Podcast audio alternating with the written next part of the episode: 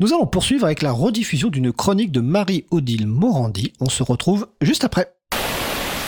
Nous allons commencer avec une nouvelle chronique, les transcriptions qui redonnent le goût de la lecture. Une chronique préenregistrée, proposée par Marie-Odile Morandi, administratrice de l'April, et lue par Laurelise Daniel, bénévole à l'April. Le thème du jour, de l'intérêt de contribuer à des projets libres. On se retrouve juste après, dans environ 7 minutes, en direct sur Cause Commune, la voie des possibles.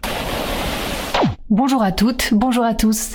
Dans la présentation de la chronique Les transcriptions qui redonnent le goût de la lecture, on entend et on peut lire qu'il s'agit de partager des coups de cœur pour mettre en valeur une ou deux transcriptions.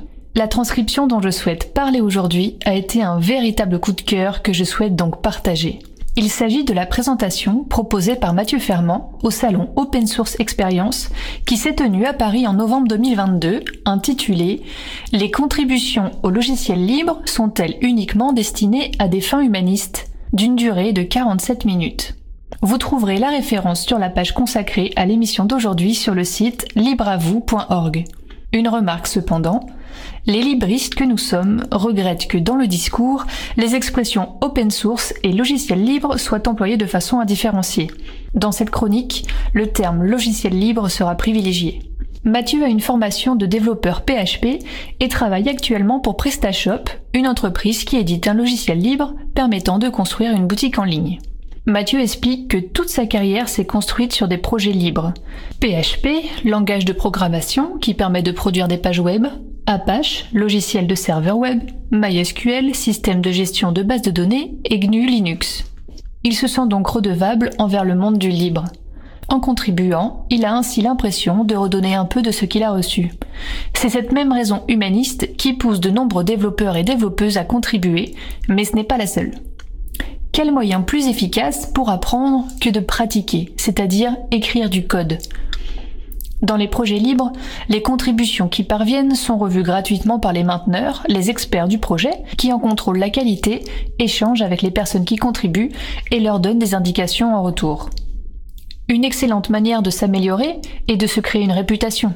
Les développeurs et développeuses en recherche d'emploi mentionnent ces contributions sur leur CV, contributions qui sont attentivement regardées par les recruteurs. Cependant, Souvent, par manque de temps disponible, ces contributions, faites de façon bénévole et à titre individuel, risquent de ne pas être régulières dans le temps et de ne pas aboutir de façon sérieuse. Il est donc important que ce soit les entreprises qui contribuent, c'est-à-dire qui missionnent certains de leurs salariés sur leur temps de travail rémunéré. Il faut donc convaincre les entreprises de contribuer, participation salariée et participation bénévole restant certes complémentaires. L'objectif d'une entreprise est de gagner de l'argent, de faire du profit. Il faut donc s'adresser à elle en termes économiques. Mathieu Fermand va démontrer pourquoi les contributions au libre sont très intéressantes économiquement pour les entreprises et représentent des investissements durables. Un développeur qui construit une solution logicielle, une application, ne crée pas tout ce dont il a besoin ex nihilo. Il utilise des librairies libres, certes gratuites, mais ont-elles un support? Bénéficient-elles d'une maintenance?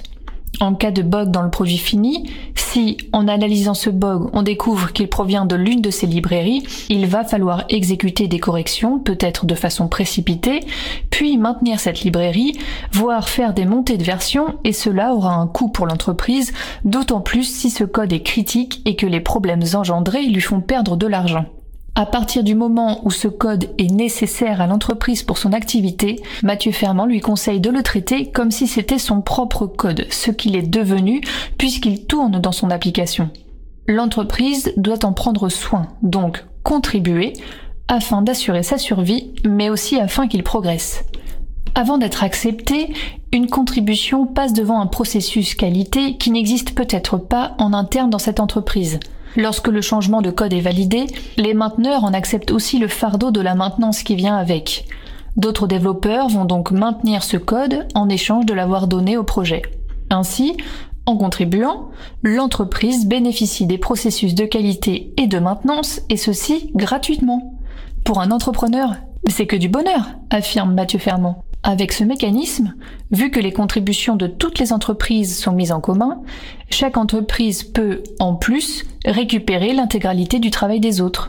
Ce qu'elle a investi est ainsi démultiplié, donc économiquement, là encore, c'est très intéressant pour son budget. Les entreprises qui contribuent ne le font pas par bonté d'âme.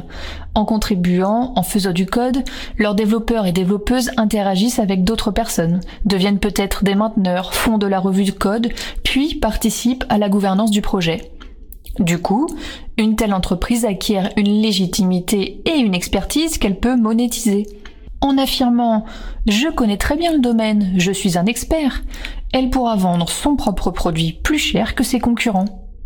Quand les développeuses et développeurs s'investissent, contribuent régulièrement à un projet libre qui est nécessaire à leur entreprise, au fur et à mesure, elles et ils commencent à être connus, à faire partie de la communauté. Il est alors courant qu'on leur demande de faire partie du groupe de mainteneurs de ce projet libre. Si certains de ces salariés endossent ce statut de mainteneur, l'entreprise acquiert une sorte de pouvoir d'influence, est en capacité d'orienter la direction que prend ce projet. Cela devient très intéressant, d'autant plus si ce projet est un projet critique pour elles. Encore une raison très importante pour les entreprises de contribuer au libre.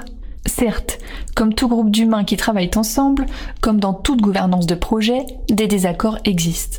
Mathieu affirme que le jeu en vaut la chandelle, c'est-à-dire que les avantages et les intérêts dépassent largement ces petits tracas. Développeuses et développeurs, n'hésitez pas à participer à des projets libres à titre individuel.